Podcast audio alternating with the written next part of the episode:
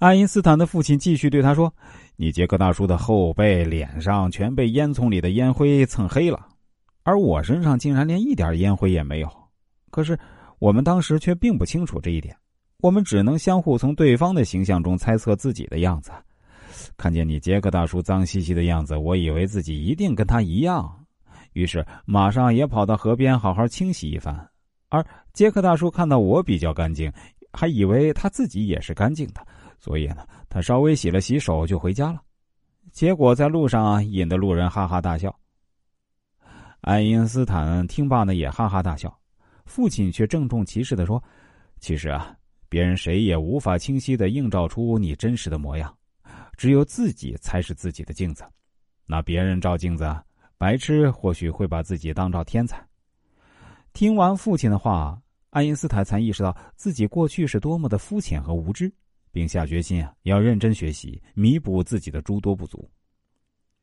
西方一位哲人曾说：“你的一切素养都表现在你所使用的礼仪上，你的内心将表现在你的语言上，这是人们判断你的重要方法。”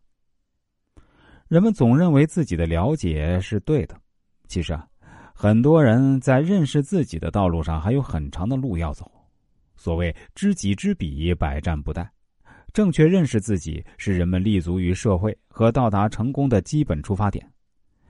古往今来，所有的成功人士莫不是在准确认识自我的基础上，扬己之长，避己之短，并选择适合自己的道路，采取适合自己的方法，才实现了最后的成功。而那些失败的人们，从根源上来讲，都是败于不自知。而所谓的自知，就是要充分认识自身的实力。对自己有准确的定位，明确自身的优点和缺点，既不盲目自大，也不妄自菲薄。在这一点上，无论是单个的人、动物，还是一个组织与团体，都是如此。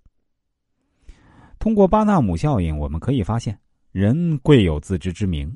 唯有自知，才能认清自身的长短，从而扬长避短，使自己在社会中更好的赢得一席之地。同时，巴纳姆效应也告诉我们，人难有自知之明。虽然人们总是自认为了解自己，可真正具有自知之明，并非易事。也正因为难在自知，所以啊，有很多人经常看不到自身的缺点和不足，也不能很好的利用自己的优点和长处。他们常常选择了不适合自己发展的方向或人生道路，甚至在选择朋友与伴侣时，也要走很多弯路。另外，如果大家对传统国学文化有兴趣，想更好的规划一下自己的未来，或者想跟我探讨一下这方面的问题，都欢迎关注一下我的微信公众号“周易面相大叔”，其中“叔”是叔叔阿姨的那个“叔”，是蓝色背景的太极头像的那个公众号，千万不要加错了啊！另外，我的新浪微博也叫“周易面相大叔”，也是蓝色的太极头像，大家也可以关注一下。